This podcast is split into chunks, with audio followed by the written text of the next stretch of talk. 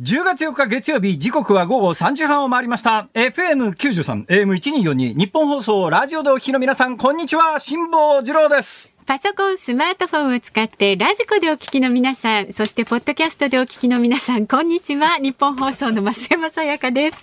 いや辛坊治郎、もうちょっと待って、もうちょっと待って。辛坊治郎びっしましたね。読み終わってないんだけど。怒鳴りというか、番組一番最初の、これ、基本的には、あの、私、あの、この番組もそうですけれども、ええすべての番組で、構成作家の方の書いた台本をそのまま読み上げるということをあの、胸にしておりますからええ、不規則発言等がありましたら、全部構成作家のせいなんですがいつものように喋り出しをしようと思ったら、目の前から一切の原稿が消えていてですね、どうしたらいいのこれと。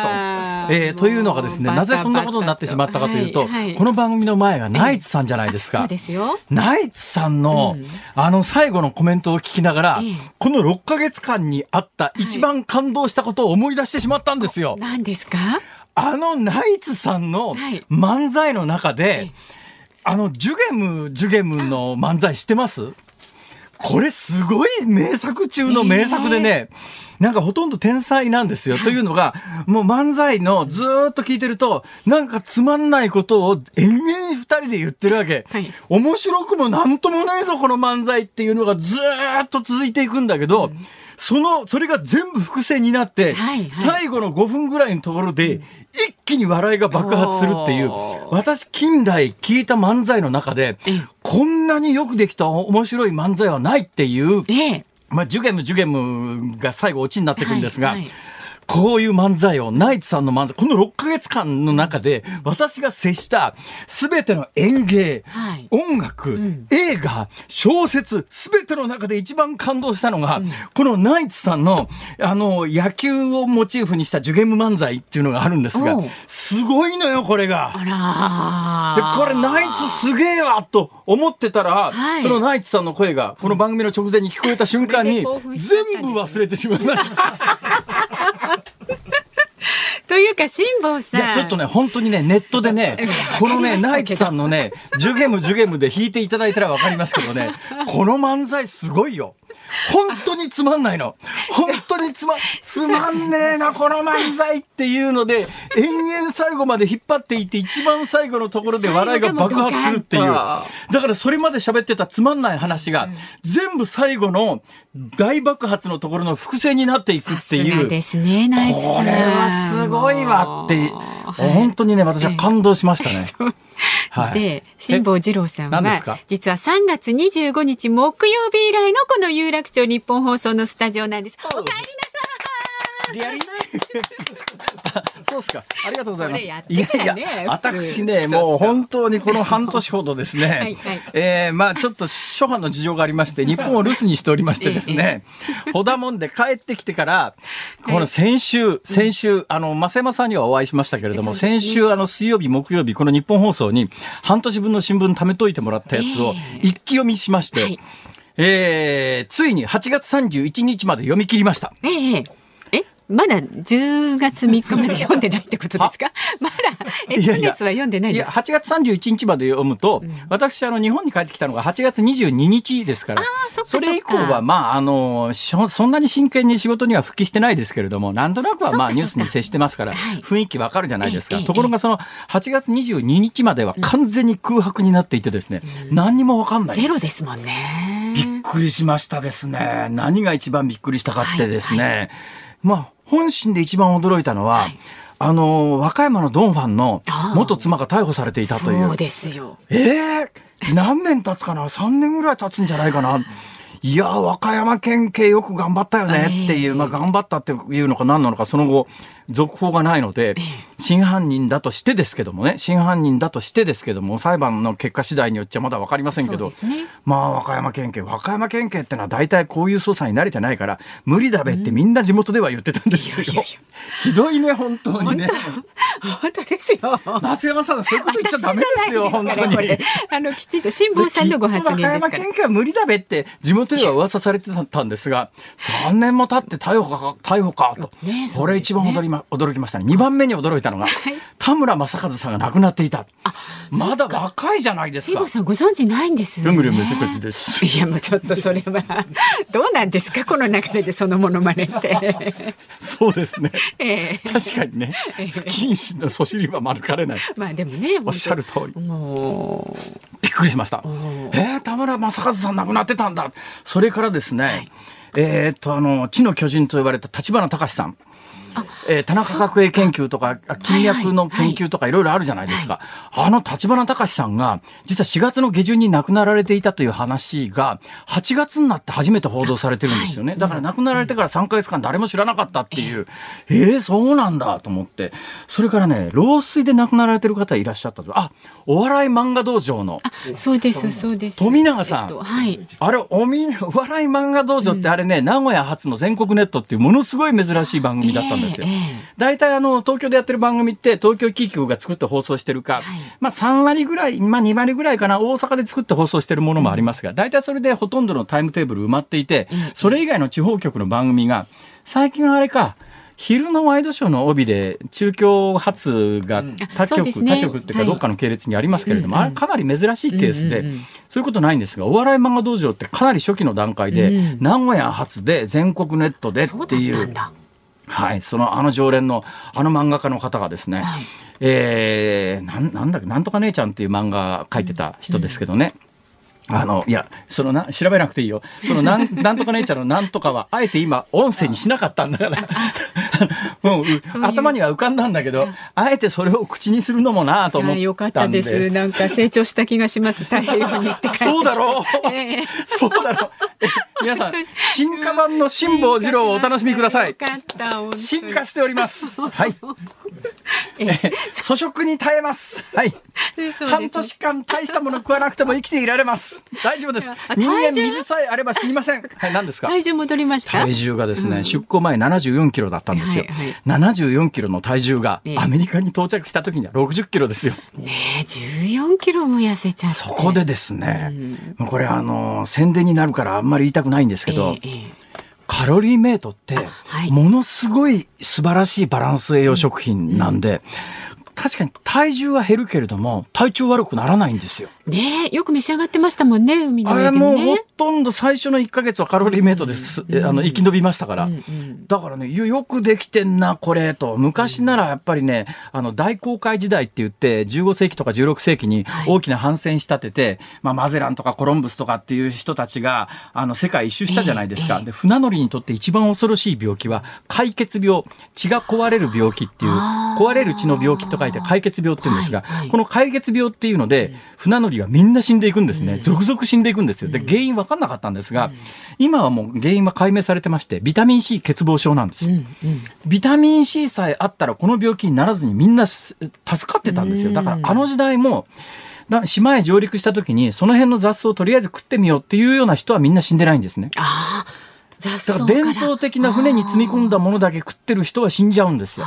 でそんなこと分かんないわけですが、今の船乗りで解決病で死ぬ人はまあ絶対いませんから。っていうのはまあ病気の原因が分かってるのと、それからまあ今栄養状態がなんだかんだ言いながらね、カロリーを抑えながら栄養バランスよくっていうのができるような時代になってね。私医者に長年とにかく痩せろ痩せろって言われてですね、私そんなに肥満体型じゃなかったのに、BMI ってやつが軽く30ぐらいずっと言ってたんですよ。全然それ気づきませんそうでしょ、んで、医者に人間ドック行くたんびにですね、痩せろ痩せろって言われたって、痩せやしないんですよね。走、走ろうが栄養制限しようがそんなもん。ところがね、2ヶ月太平洋を横断しただけでね、15キロですから。ねえ。ダイエットしたい皆さん、あの、太平洋横断行きましょう一瞬で痩せますいやいやいや。でも、今お見受けする感じだと、あの、出かける前の感じででですね、すっかり60キロまで落ちたんです。で、はいはい帰りの航海で、あと15キロ落ちると45度になってですね、それは45ちょっと度は、これ、あの、石坂浩二さんの元の奥さんぐらい痩せちゃうよなっていう。うんごめんなさい。これは本当に今名前が出てこなくて言ってないんです。あ、ですかそうです。浅岡瑠璃子さんです。的確に突っ込んでくださいね。はいはい頑張ります突っ込んでほしい人時には 右手を上げますから。右手を上げたら突っ込んでいただくと。わかりましたはいえーで右手上げてない時にはわざと言ってないんだなと。はいはいその辺をこう考えながら、浅岡瑠璃子さん、浅岡瑠璃子さん伝説っていうのがあってですね、浅岡瑠璃子さんが前世の時に、はいあの、自動ドアが開かなかった事件っていうのがあるんですよ。軽すぎてあれだけど本当に体重センサーかってい話があって。や今はなんかちゃんとあの見てますよねセンサーがね。昔は体重センサーだったらしいですね。そうすると、浅岡瑠璃子さんだとドアが開かない。俺絶対嘘だと思うんだよ。そんなこと言ったら子供みんな開かねえじゃんか。確かにそうですね。絶対デマだと思うんだよね、これ。まあそれくらいスリムだったというね。えまあ、あの、そうなってしまわないように、帰りはとにかく体重を落とさないように、もう高カロリーのものばっかり口にして、で行きは船酔いがひどくて食べられなかったんですが、帰りは全く船酔いがなかったんでね、えー食べられたんで、で、帰りで日本に到着した時にもやっぱり60キロそこそこだったのが、はいおかげさまで1ヶ月で7キロ増えましてあ、今67 67まで戻りました。あでもいい感じなんじゃないですか、はいいいい感じです。で、医者は68ぐらいにしろよって話だったんで、あーあと1キロぐらいは、うん。えー今日はですね、今日はもう朝からあの、甘いもので、ここへ来たらですね、はい。普通大体復帰する側がですよ。ええ、なんか土産持ってこいって話なんですが、ありがたいことにあの、亀屋のモナカかなんか用意していただいてですね、私この亀屋のモナカが大好物で、はいはい。ええ、それをさっきからあのうん大量に食べまして、また、大量はどうかと思いますけどええちょっと胸焼けしてるんですけど。胸焼けひどいわ。はいちょっとどうでもいいですけど、オープニング長すぎないですか？気づきました？でもね結構ね今日だって組閣でしょ、今日もしかすると生放送のこの今日生放送でやっております皆さん生放送ですよ。生放送ですよ。皆さん不規則発言注目してくださいね。ね。ろくなこと言わないですよ。はい。一回で番組終わらせてやろうみたいなことを横の構成作家が考えてるかもしれませんからね。私はあくまでも構成作家が書いてるそのまんまを喋ってるだけですから。もうどんだけ喋るんですか？もうもうよっぽど喋り足りなかったんですね。えーまあ無理もないですけれども。ということで、この番組今日は生放送です。はい当然のことながら。で、今、組閣と言ってですね、えー岸田内閣の名簿が続々発表になってます。そうすると、それがね、あの、オンタイム、リアルタイムでですえー報道の方が入れてくださるということになってますから。うんじゃあその前にね、やることやっちゃわないと。えーおいえ。いいですか？株と為替の値動きをお伝えしていきます、はいはい。今日の東京株式市場日経平均株価続落しました。ま。先週の金曜日に比べまして326円18銭安い2万8444円89銭でした、まあ、およそ1ヶ月ぶりの安値ということですね。中国の不動産大手中国恒大集団の資金繰りの懸念ですとかアメリカの債務上限問題を警戒した売りが優勢となりました為替は1ドル111円ちょうど付近です。というような状況の中で、今、はい組閣の第一報が入ってまいりましたね。中太ってだけどね。あ、まあいいや。どうぞ。あではニュースデスクの森田さんに入ってもらいました。どうも。た どうでもいいですけど、い森田さん、なんか今日のお衣装も、ウォーリーを探せの黒バージョンみたいな。ちょっとストライプで、ええすみません。メニューつったもの何でもいいって言われるじゃないですからね、辛坊さん。よく喋れますね。いや、すみません。申し訳ないです。いえいえ、とんでもないです。えーあの、間もなく、う新内閣の陣容を、松野清和、えー松野博一官房長官が閣僚名簿を発表することになっています。え自民党の岸田文雄総裁、今日の午後、衆参両院本会議で第100代の総理大臣に選出されました。で、あの、先ほど公明党の山口代表と総理官邸で党首会談を行いました。えでは、まもなく、松野官房長官の閣僚名簿の発表で担当をい。たします。えー皆様にはお世話になりますけれども、誠心誠意努力をしてまいりますので、えーどうぞよろしくお願いをいたします。はじめに、内閣官房副長官を紹介いたします。木原誠二副長官です。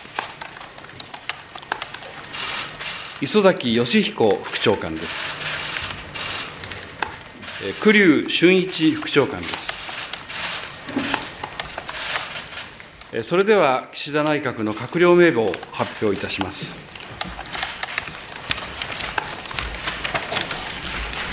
えー内閣総理大臣、岸田文雄、総務大臣、金子恭之、法務大臣、古川義久、外務大臣、茂木敏光、財務大臣、内閣府特命担当大臣、金融デフレ脱却担当、鈴木俊一、文部科学大臣、教育再生担当、末松信介参議院、厚生労働大臣、後藤茂之、農林水産大臣、金子原二郎参議院、経済産業大臣、産業競争力担当、ロシア経済分野協力担当、原子力経済被害担当、内閣府特命担当大臣、原子力損害賠償、廃炉等支援機構、萩生田光一、引き続き入閣。国土交通大臣、水循環政策担当、斉藤鉄夫、公明党。環境大臣、内閣府特命担当大臣、原子力防災、山口剛。防衛大臣、岸信夫再任。内閣官房長官、沖縄基地負担軽減担当、拉致問題担当、松野博一。デジタル大臣、行政改革担当、内閣府特命担当大臣、規制改革、牧島かれん。復興大臣、福島原発事故再生総括担当、内閣府特命担当大臣、沖縄及び北方対策、西銘幸三郎。国家公安委員会委員長、国土強靭化担当、領土問題担当、国家公務員制度担当、内閣府特命担当大臣、防災・海洋政策、二之湯智参議院。内閣府特命担当大臣、地方創生、少子化対策、男女共同参画、女性活躍担当、子ども政策担当、孤独・孤立対策担当、野田聖子。経済再生担当、新しい資本主義担当、新型コロナ対策、健康危機管理担当、全世代型社会保障改革担当、内閣府特命担当大臣、経済財政政策、山際大志郎。経済安全保障担当、内閣府特命担当大臣、科学技術政策、宇宙政策、小林鷹之。東京オリンピック競技大会、東京パラリンピック競技大会担当、ワクチン接種推進担当、堀内典子。国際博覧会担当、共生社会担当、町、人、仕事創生担当、内閣府特命担当大臣、消費者及び食品安全、クールジャパン戦略、知的財産戦略、若宮健治。内閣府官房副長官、木原誠二衆議院。内閣官房副長官、磯崎仁彦参議院。内閣官房副長官、栗生俊一。内閣法制局長官、近藤正治再任。なお、茂木敏光外務大臣は再任です。はい、ありがとうございます。お聞きいただきましたように松野博一官房長官が岸田内閣の閣僚名簿を発表しました。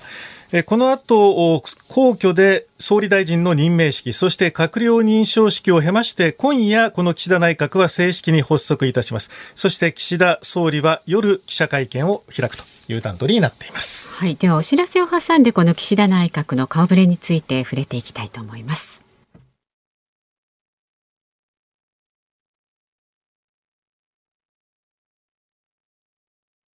はい、えー、岸田内閣の顔ぶれが発表されましたけれども、はい、今朝の朝刊に出ているのと全く同じです。全く一緒ですね。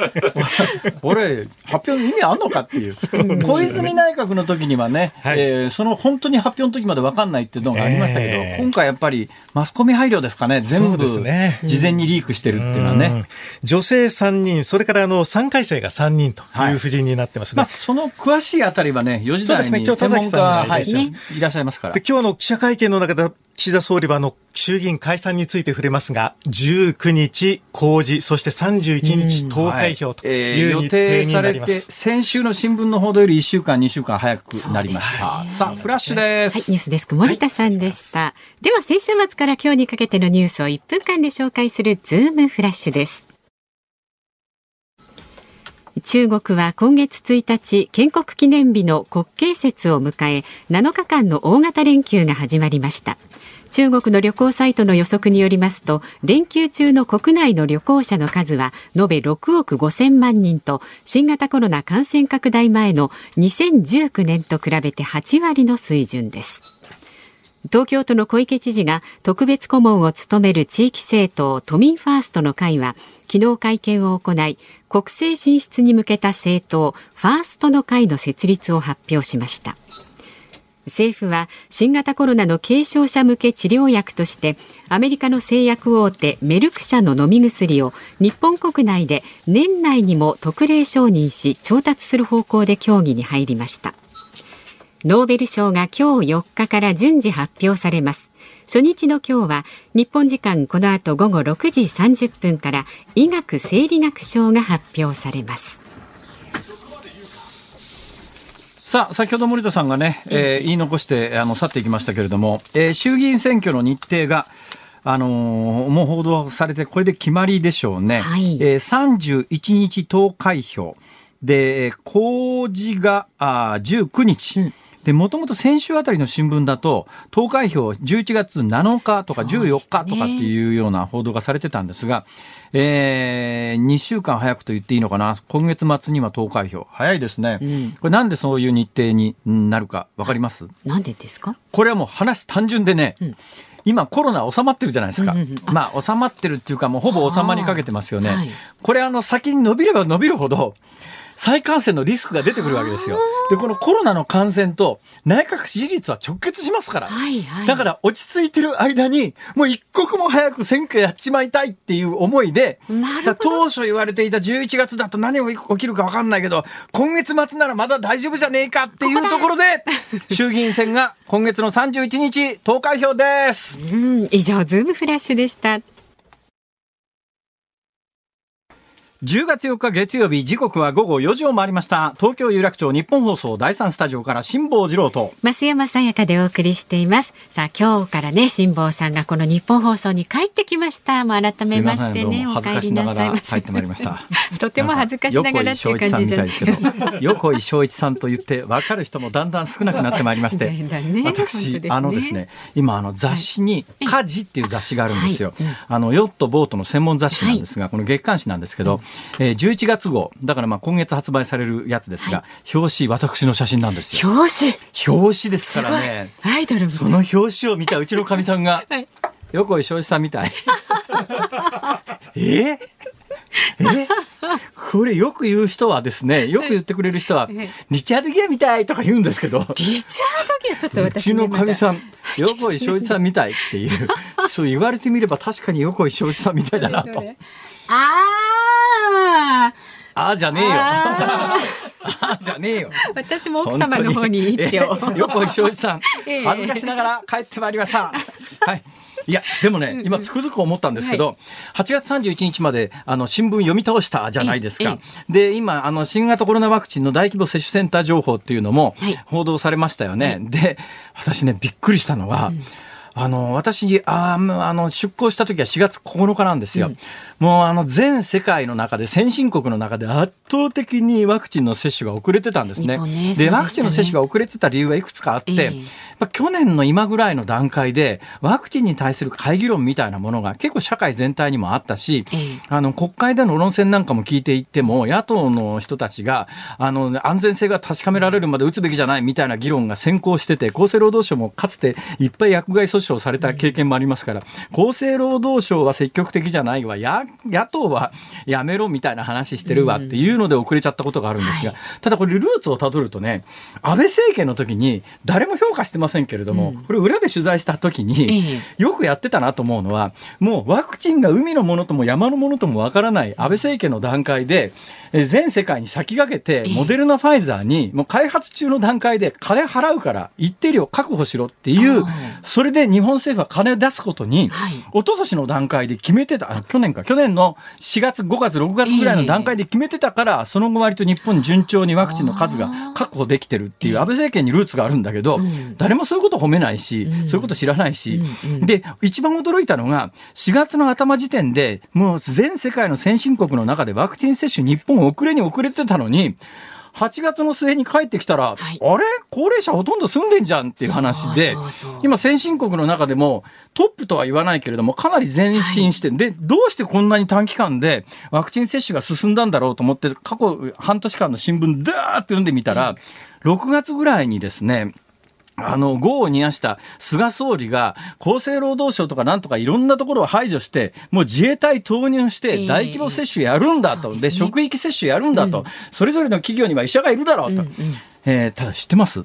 あの、注射1本打つだけで、はいお医者さんって、マックス7000円ぐらいもらえるんですよ。あ、そうなんですか。ら1人打つのに1万円ぐらいかかってるんですよ、公費が。ああ、すごい税金かかってんですよ。だけど、打たれる方はですね、そんなもんタダで打ってもらうのが当然だとみんな思ってますけど、ええ1億3000万人にタダで、あの、ワクチン打つって大変なことじゃなくて、最初はやっぱり医師会がもうどう見たって4月5月サボサボタージュ状態ですよ。で、それはやっぱり菅さん、菅政権が、いやもうこれ医者に言って、打ってくれないんだったら、あの、歯医者さんも広げるよと。うんはいで、救命救急士も広げるよって言って、まあ、ある種脅かすようにして、で、なおかつ、一人一回打つと2000円ぐらいしか補助金出さなかったやつをええ、一人打つと7000円ぐらいお医者さんもらえるわけですよ。一日30人打つと、注射打つだけで30 20万円もらえるっていう、どんだけ医者のところに金が入るんだっていうので、いろんなところでケツ叩きまくって、6月7月に一気にワクチンが広がっていくんだけど、菅政権のこの2ヶ月を今から振り返ると、本当によくやったよねっていうのが実感ですね。下野さんなんかよくわかりますよね。あいや、見て時系列でないからね。見てるから。ところが世論調査見ると、どんどん下がっていって、そうですね私が菅さんなら、こんだけ一生懸命やってんのに、なんで支持率下がんだよ。やってるのか、こんなものやめたらって、きっとやめたんだと思います。っていうのがね、半年時系列で見ていくとよくわかりますよ。で、やっぱりあの、国民も、国民もって偉そうに言いますけど、やっぱり一発打ってもらうだけで、ワクチン代かかるし、医者に一回打たせるだけで7000円お金が最大いっちゃうっていくっていう、誰がその金負担してんだっていうようなことも含めてね、ちょっと考えないと、打ってもらって当然っていう、まあ私なんかアメリカ国民でもないのに、アメリカの税金で注射打ってる私が言うのもいかがなものかとは思いますが、ええ。アメリカなんか別に国籍関係なし、旅行者関係なし、あの薬屋行ったら一発で打ってくれますからね。ただだけど、日本みたいにお医者さんに1回打つと7000円とかっていうような税金の使い方してませんよね。なんかその辺にいる薬剤師どころじゃないです。アメリカなんかそあの警察官が打ったりなんかするっていうような状況ですから、そこまで広げる。日本はもう医師会が、医師会と厚生労働省がは反対しますから、そんなこと絶対ありえないけれども、今回はやっぱり医師、看護師以外でも打っていいよっていうので、医師会にものすごいプレッシャーをかけたんで、医者も自分の職域を課されるのが嫌だっていうんで、しぶしぶ協力し始めて、6月、7月一気に、あの、ワクチン広がっていったっていうのがね、まあ、過去時系列振り返るとよくわかるわ。その割にはなんかつまんないことでね、報道だの、ワイドショーだの、これも振り返ってるといろいろあるじゃないですか。はいなんかあの、名古屋市長が金メダル噛んだとかですよ。なんか IOC のバッハ会長が銀座ブラブラしたとかですよ。朝から晩まで避難合戦で、どうでもいいだろんなことっていうようなことが、私ここでラジオやってたらどうでもいいだろんなことってえ、今日は実は3時台に眞子さま、小室さんの話で、これで30分突っ走って喋ろうと思ったのに、時間がなくなってしまいまして、また後日。あの機会があれば、さああなたのご意見もぜひあのご紹介したいと思いますのでメールは z o o m zoom アットマーク一二四二ドットコム。ツイッターでもどんどんつぶやいてください。ハッシュタグ漢字で辛坊治郎。カタカナでズーム。ハッシュタグ辛坊治郎ズームでお待ちしております。この後は政治ジャーナリストの田崎史郎さん登場です。辛坊治郎ズームそこまで言うか有楽町のニッポン放送のスタジオに帰ってきた辛坊さんが独自の視点でニュースを解説する Zoom On。この時間特集するニュースはこちらです。岸田新内閣発足。自民党の岸田文雄総裁は今日の臨時国会で第100代の総理大臣に選出されました。また自民公明両党の連立による新内閣も発足しました。さあでは専門家をお迎えしております、はい。政治ジャーナリストの田崎史郎さんです。ご無沙汰しております。ご無沙汰しよろしくお願いいたします。どうでもいいですけど、田崎さん、え。ちょっと太られましたね。わかりますか？はい。明らかに膨れてますよ。あ、そうですか。それはもしかして仕事が忙しすぎて膨れてるのか、食いすぎなのか運動不。足じゃないですかね。今日もなんか、これ仕事4つ目？一つ目。あらまあと一つ。あ。あと1つ。まだあるんですか。はい。忙しい今日、あの、組閣の日だから、ええたまたまですよ、こういう重なんってなことないですよ。なんか最近ネットニュース見ると、なんか毎日田崎さん出てくるね。テレビなんかどこ見ててもね どういうことですかね。なんか人生で今一番忙しいですか？いや、そうでもないかなで今の時期っていう点では、僕らあの季節商品だから、いやいやいやいやあの政治がなんかバタバタしてるときは仕事があって、ええないときは本当に暇だっていう。まあそれにしても田崎さん、いろいろ教えてほしいんですけど、とにかく私半年のブランクがありますから、はい。半年ブランクがある上にですですよ。さっき随分喋ったじゃないですか。私自慢じゃないですけど、政治にほとんど興味がないんですよ。よくわかんないんですよ、政治家のことが。特に今回の組閣名簿見たときに、はい。なんか知らない人たちばっかりで、はい。なんなのこの人たちっていう、ええ。随分地味なメンバーだなっていうのが、はいはい。このなんとかカレンっていう人は名前が素敵だなと思ってですね。どこれそれぞれどういう人なんですか？その牧師がカレンさんですよね。で、これ当選3回で、えー神奈川県選出でデジタルにやっぱり詳しくて、あー河野太郎さんに近い人、あー河野洋平さんのじあの地盤を引き継いだ人ですね。あそうなんですか。ええこごめんなさい、その辺もよく分かってないんですが、あの河野さんは、洋平さんの地盤を引き継いでないんですかえその隣をひの選挙区で出てるんですよね。はええまあ、ええ中選挙区時代からの政治家だから、要するに地盤は幅広くあるってことですね。そうですはいそういうことですか。はいどうですか、あのー田崎さん、今回の組閣の顔ぶれを見ての印象、これもう必ず聞かれますよね。はい。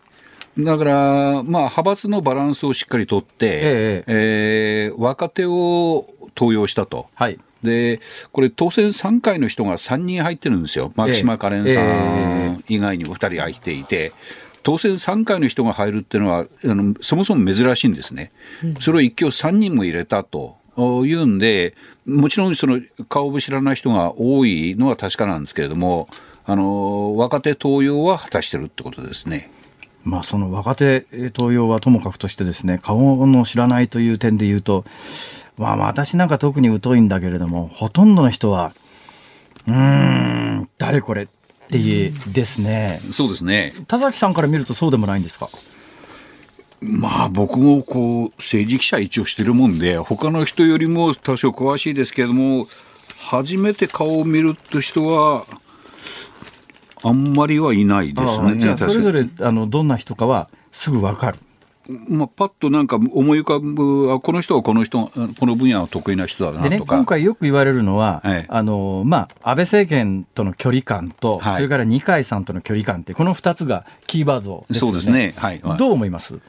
このまず二階さんについては、あの党の主要人事からはあの全て外されていて、しかしあのか、この閣僚の中では2人入ってるんですね。はいで、これ派閥規模に応じて派閥バランス取った結果ってことで、まあ、ある種総裁選後の党内融和を図っている。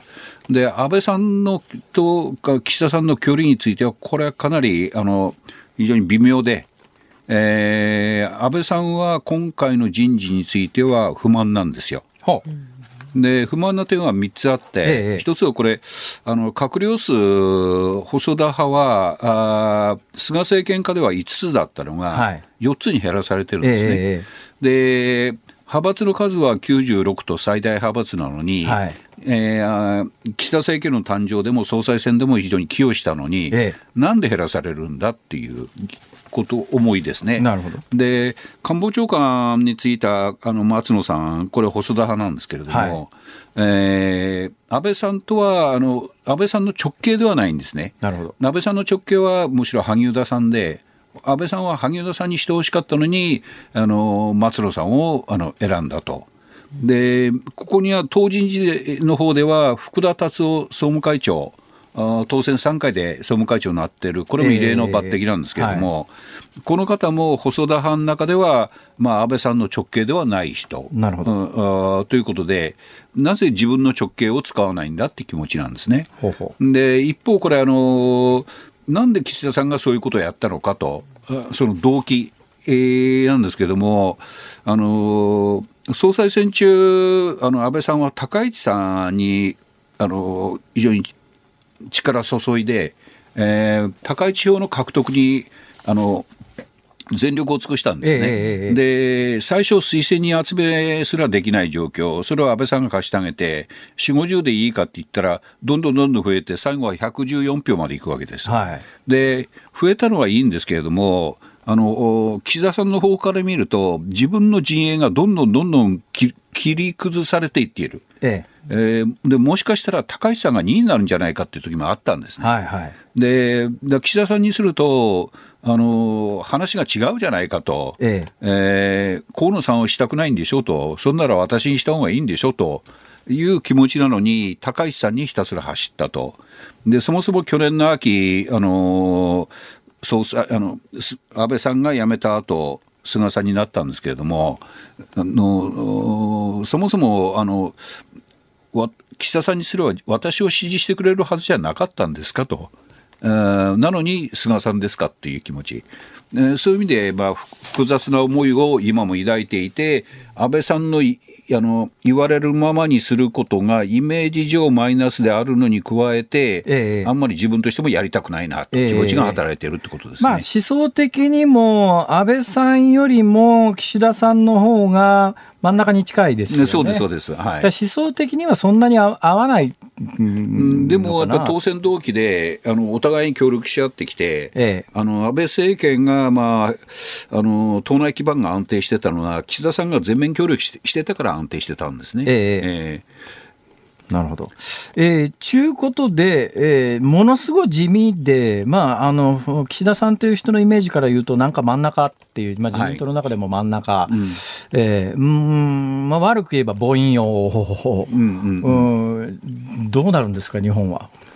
いや、僕はね、この政権強くなるんじゃないかと思って見てるんですよ。ええで、それは、あの、総裁選を通じて選挙で選ばれた総裁、はい、えー、そして総理になったということと、ええ、まあ、あの、今月末投票で衆議院選挙が行われて、その衆院選の結果、今予測するのはちょっと不損かもしれませんけれども、与党で過半数は確実なんですね、これ。自民党、公明合わせてね。ね。で、はい、自民党の単独過半数233も、まあ、可能じゃないかっていうふうに思われてる。はい、でもし菅政権下で解散・総選挙を踏み切ってたならば、あの自民党は2箱を切って、公明党を足しても過半数に達しないんじゃないかと。いう調査結果が出てたんです。えー、で菅さんはあの解散を断念して、自らまあ不出馬、事実上の退陣表明、はい、で総裁選やった結果、あの自民党を見る目がガラッと変わったんですよね。えー、えー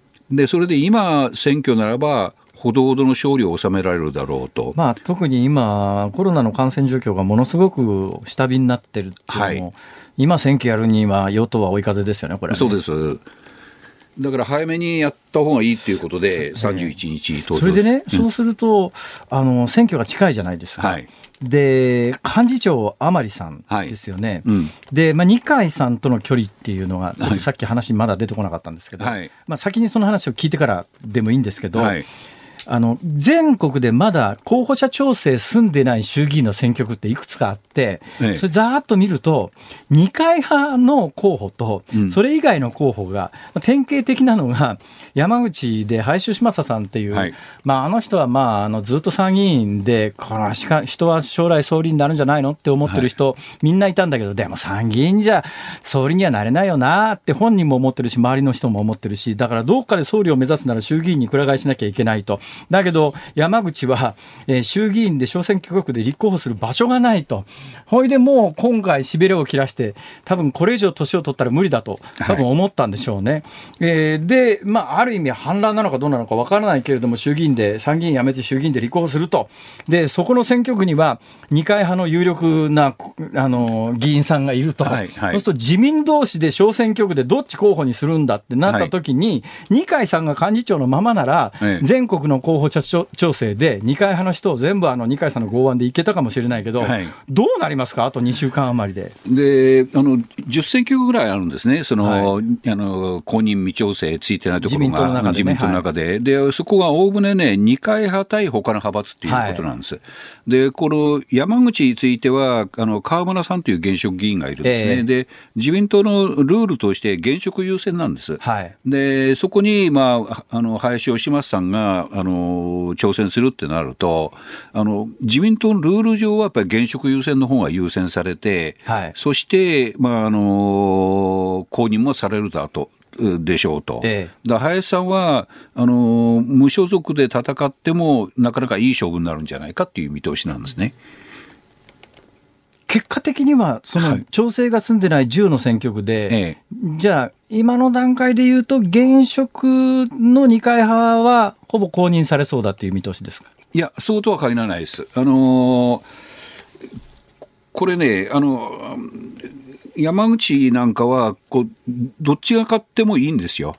あの野党にこう奪われる心配がないところはいなんですね。はいででもあの、他の選挙区ではあの、調整しないと野党に奪われてしまうっていう選挙区もあるんですね、そこでは一本化するでしょう、はい。一本化するときは、まあ、現職優先なんですけれども、事前の世論調査して、あここは、まあ、あの一人に絞られて危ない、こっちの方なら勝てるみたいなことをやって調整するんだろうと思います。ええ。ええ。そうなると、必ずしも二階だった。幹事長が二階さんだった時のええ。候補者の顔ぶれと、ええ。今、甘利さんになってからの候補者の顔ぶれは、かなり変わる可能性があります。変わる可能性がある選挙区もあるということですね。そうなったら、私がもし二階さんなら、はい関関助っていうかですね、うんうん怒り浸透みたいなことにはいなるんでしょうけど、ええ今、二階さんが怒り浸透になっても、現政権は困らないってことですか？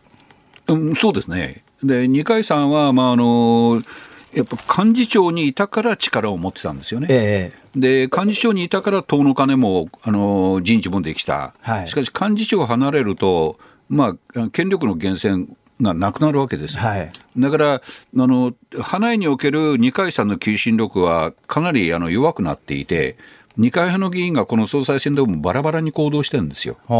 ええだから二階さんは、まあ、あのはちょっとその、なかなか主導権を発揮するっていう場面ではないように思います。それでいうとね、日本の外交どうなるのかっていうことで、私がこの6か月間の新聞全部読んでみたら、春先に、あの、私太平洋上にいて全然知らなかったんですけども、えー対中国非難決議っていうのが、はい。結構大きな政治的論戦に、論点になったことがあって、はい。この時に、やっぱり中国に近い二階さんだから、うん。自民党としては最後、握りつぶしちゃったんじゃないのっていうようなうんうんイメージなんですが、ただ岸田さんっていう人は岸田さんで、まあ、あの二階さんほど親中ではないにしても、んどちらかというとハト派の代表みたいなあ感じがするんですが、ええ。これもし、ね、あの過去に遡って仮の話をしても、まあ虚しいっちゃ虚しいんですが、ん。えー二階さんが幹事長でなくて、現体制で、ん。あの春先のような中国非難決議みたいなものが、自民党内で訴状に上ったときに、ええ。岸田政権だったらどうしますかね？岸田政権も、あのこれは対中中対中国に対する姿勢では、まあ、強い姿勢を貫きながら、しかし中国と喧嘩しても始まらないっていうのもまた現実認識としてあるわけですよね。えー、だからそこは一回一回あの調整しながら、あの態度は示すも、あの日中関係に波風立てるようにはしないみたいにしていくんじゃないかなと思いますね。どうですか？つまり経済で、はい、あのごちゃごちゃにするわけにいかないっていうことですよ。はいええ、となると、うん、まあ、あのー、なんか中央で当たり障りのなく、えー、コロナが感染爆発しなければ、まあ、なんとなく岸田政権続いてるよねっていうことになるんですかね。これで衆院選でほどほどの結果が得られる、得られて、ええ、来年の参院選挙夏にありますから、はいそれでも、あの、まあまあの結果だったら、あの、少なくとも中期政権3年は続く。場合によっては、もう一期ってことになってくるんじゃないですかね。最後に一つ。都民ファーストが国政政党として、はい、えー、どうもあ動き出したと、はい、どうなります？これは菅政権だったら小池さんが出た可能性がある。しかし、あの岸田政権になって自民党支持率戻してるんで、自民党が好調な時は都民ファーストそんなに伸びないだろうと思うんです。だから小池さん勝負かけないでしょう。そういうことですか。今、前面に出てこないのは、そういう理由ですかね。それはあの自民党が菅政権のような状況だったら、それはもう一つの保守を求めますから、ええ、あの都民ファーストの伸びる率あったんですよ。で今、自民党は総裁選挙を経て、戻してますから。うん、まあ一言で言うと、今は出番がないってことですね。そうです、もう一つあの、東京五輪の後の生産のお金の生産がありますから、はい、あの政府と喧嘩できないでしょう。はあ、あそういうことか、はい、確かに無観客で無観無観客の分はどうもみんな東京とかかぶらなきゃいけない仕組みになってるらしいですねだからそれをやっぱ国がある程度見なきゃいけないでしょこれ、えー、お金出してちょうだいよという。そうそうそうそうははそんなにじゃあ国にはあの敵対できないということです、ね、今はね今は。今はね。田崎さん、やっぱり話面白いわ。いやいや。またちょっとちょっとあのちょいちょいいらしていただいて。なってください。政治ジャーナリストの田崎史郎さんでした。ありがとうございました。ありがとうございました。10月4日月曜日時刻は午後5時を回りました。辛坊治郎です。日本放送の増山さやかです。辛坊治郎ズームそこまで言うか。今日から辛坊さんがこの有楽町のニッポン放送のスタジオに帰ってきました。改めましてお帰りなさい、はい、どうも。恥ずかしながら戻ってまいりました、はい、はい、横井庄一です。同じボケをしないでください。すみません。小野田博です。小野田寛郎さんの映画やってるの知ってる？まだやってないのかな？私ね、ゼロゼロセブン見に行ったんですよ。えー、そしたらゼロゼロセブンやってるシネコンで大きなポスターがあって、はい、もうやってんのかこれからやるのか分かりませんけれども、えー、小野田博さんって横井庄司さんの直後にやっぱりルバング島から出てきた、はい、人覚えてますか、うん、小野田博さんのあの人生描いた映画が公開されるらしいですよ。それで、ああ、小野田さんだと思って、はい、で、横井庄司さんが出てきたんですね。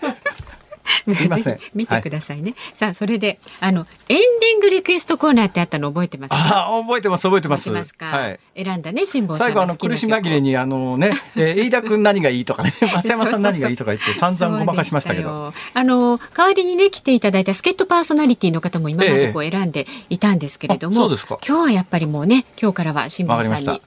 あのね、今日さっきからトランペットの話がいろいろあるじゃないですか。はい、そうすると、まあ、あのこの曲のミュージックソンなんかでも、あれ、ニニロスさんなのかな？わかんないけど、トランペットの名曲っていっぱいあって、うん、あ、やっぱりちゃんとした人のいい曲が聴きたいなと思ったんですけども、ええ、どうも全体的にトーンが穏やかすぎるので、今日は一発目ですから、はい、もっと前向きに元気になれそうな曲にしようと。あ、そう。うっと思い浮かんだのが、はい、もういいじゃないかと、それで。はい。まあ、それでええねんと。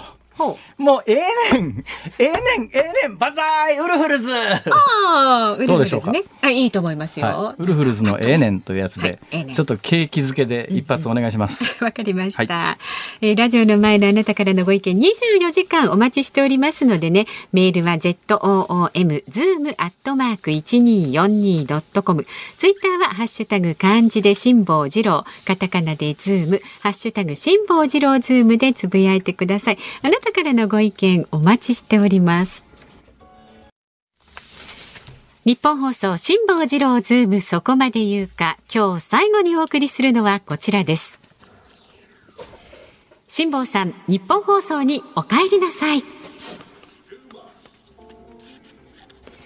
3月25日以来今日有楽町日本放送第3スタジオに帰ってきた辛坊さん。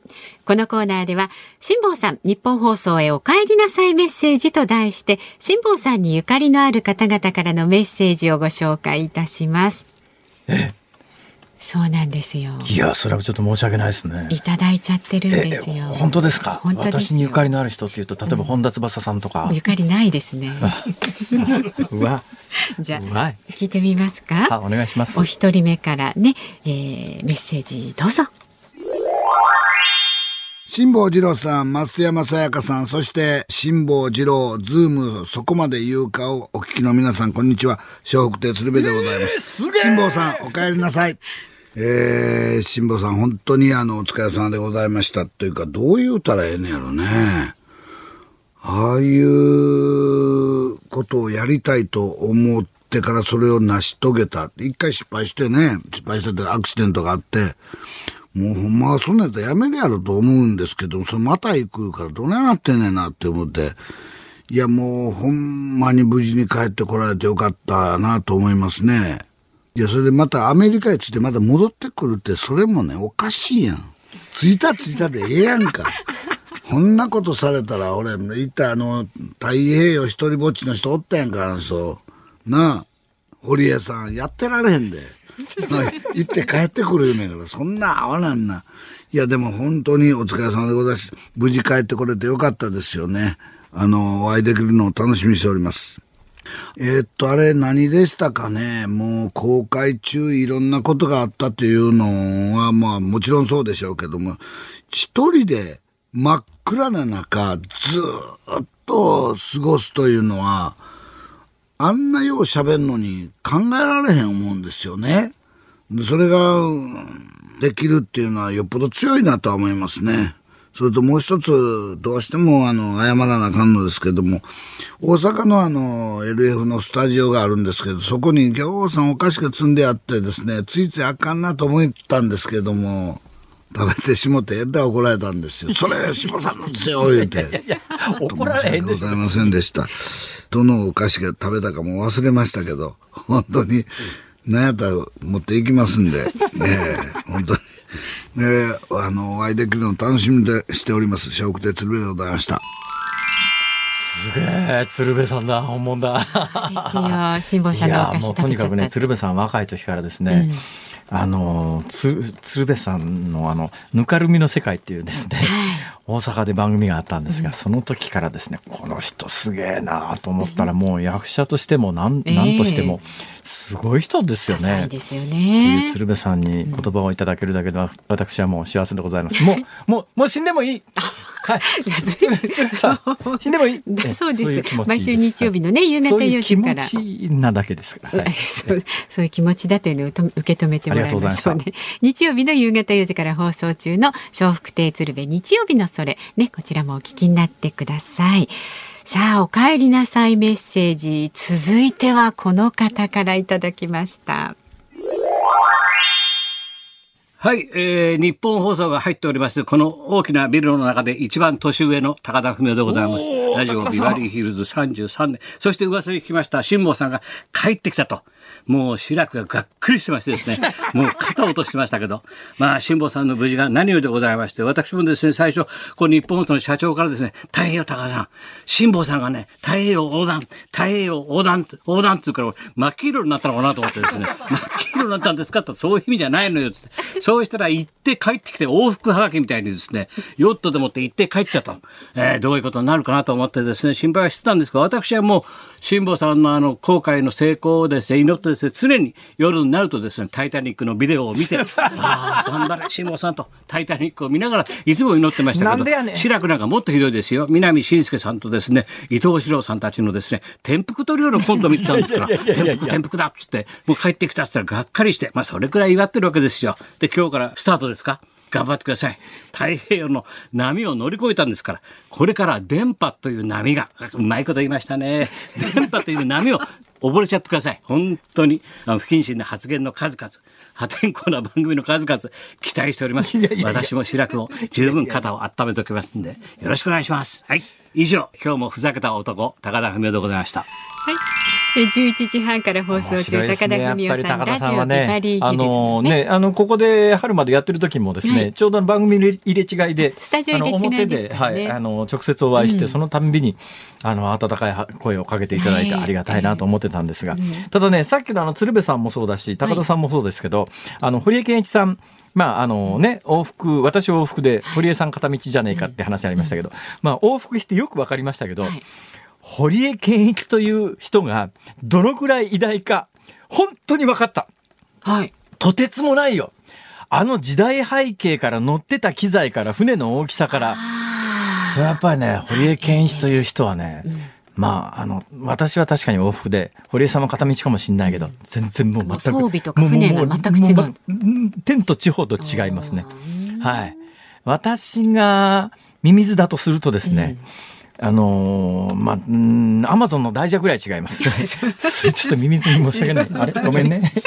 誰に謝ったらいいんだろうどんな例えだよ、今のは。わかんねえよ、自分で言っても。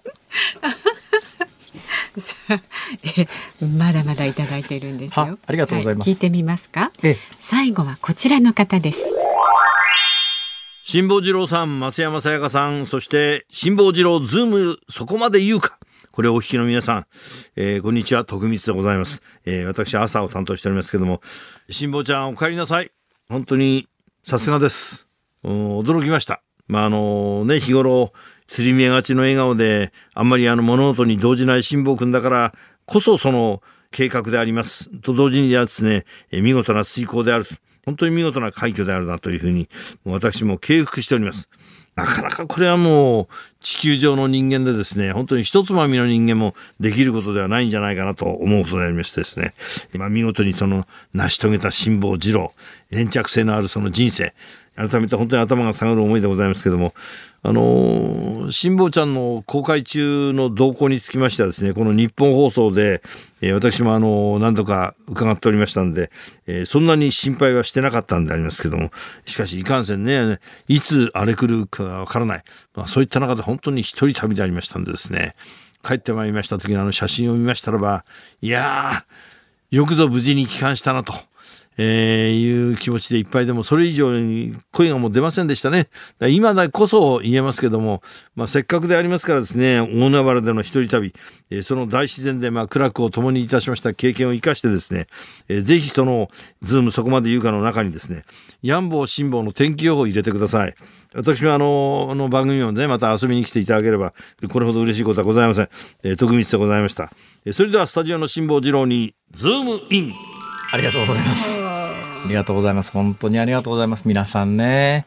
私ごときがですよ。まあ言うや、なんかあの、チャレンジしたっていう感じじゃないですからね。太平洋横断ってね、ぶっちゃけ言いますけどね、あんなものはね、船さえ浮かんでりゃ誰でも行けるんですよ。あの1回目の失敗がですね、あの、ある程度ヨットやってる人はみんな分かってると思いますが、1回目の失敗の方が、ありえねえっていう、あそうそうなんですよ。クジラにぶつかることはよくあります。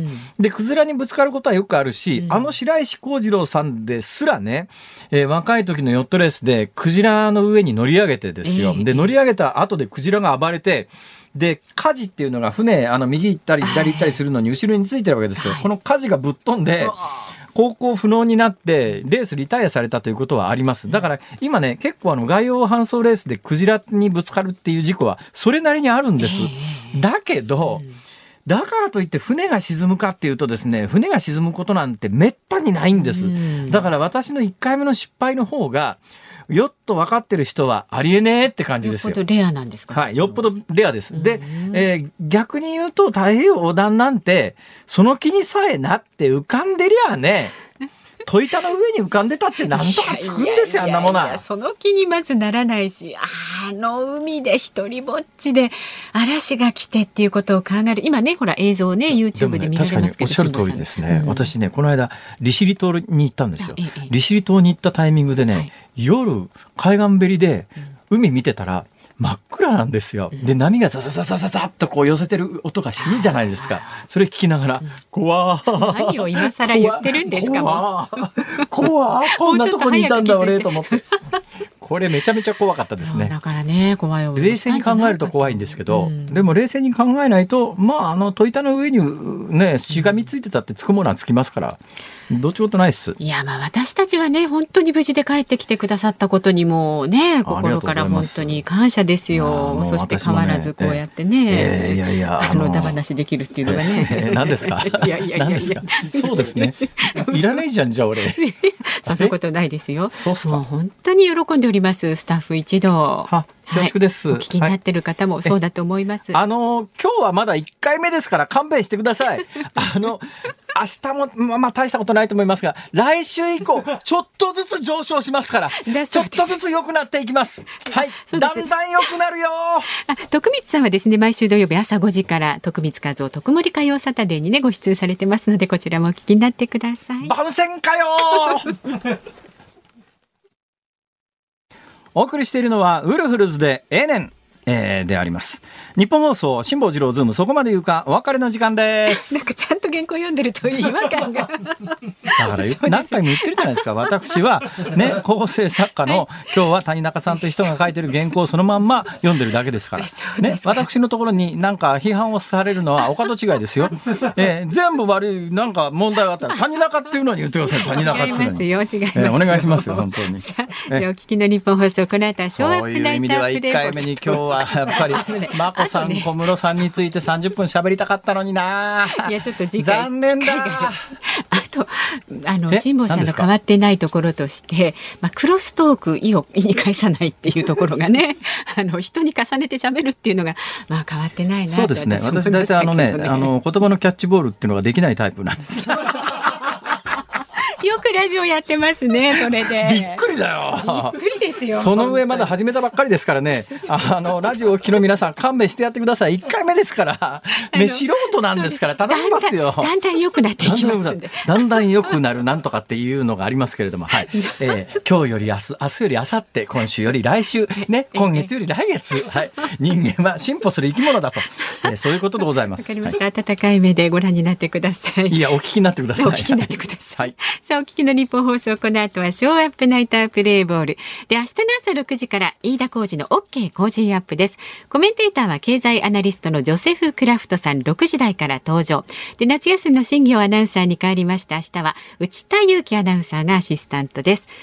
午後3時半からのこの内田君が新業さんの代わりにやるの？アシスタントそうなんですよ。へね、彼もあの一歩一歩階段登ってます竹中平蔵覚えたかな。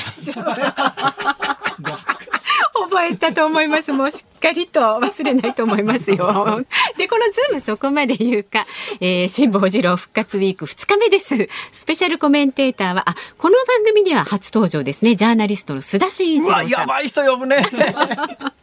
岸田新総裁から北九州の工藤会総裁のニュースまでやっぱり工藤会行くんだもうねあそうそうあのニュース見てたら死刑になったらしいね一審判決。あの判れはかなり驚いたな。まあ私は当然だと思いますけどね。ただまああの判決確定したわけではありませんから、はいはい、今後どうなるかわかりませんけれども、うん、なかなかあの裁判所も思い切った判決出し出したよねっていう、うん、そんな感じはいたしました。ほらちょっとずつ時事問題もね 勉強してるんですよ。素晴らしいです。皆さんより半年遅れてますけどね。じゃあクロストークと時間も守ってください。わかりました。辛坊治郎ズームそこまで言うか、ここまでのお相手は辛坊治郎と。すいませんかでした。明日も聞いてちょうだいね。